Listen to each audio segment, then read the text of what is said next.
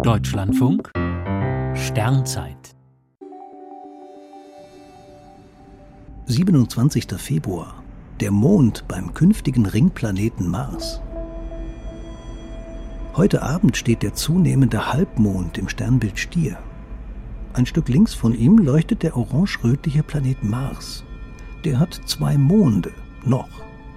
Denn der eine könnte recht bald geradezu zerbröseln und einen Ring bilden.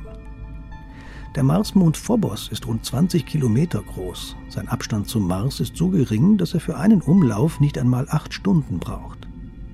Das hat kuriose Folgen. Innerhalb eines Marstages zieht der Mond dreimal um seinen Planeten. Entsprechend geht Phobos im Westen auf und im Osten unter. Während er über den Marshimmel zieht, ändert sich seine Phase binnen weniger Minuten sehr deutlich. Phobos nähert sich dem Mars ständig weiter an. Seine Bahn wird jedes Jahr um etwa zwei Zentimeter enger. Die Anziehungskraft des Planeten knetet den Mond regelrecht durch.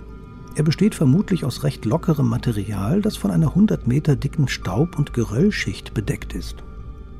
Schon jetzt ziehen sich gewaltige Furchen über seine Oberfläche. Offenbar sind sie erste Zeichen eines Zerbrechens.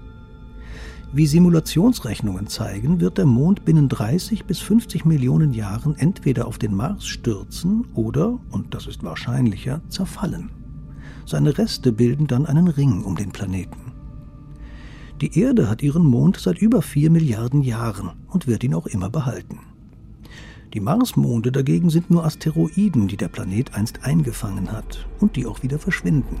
Sie begleiten den Mars nur für eine astronomisch gesehen kurze Zeit.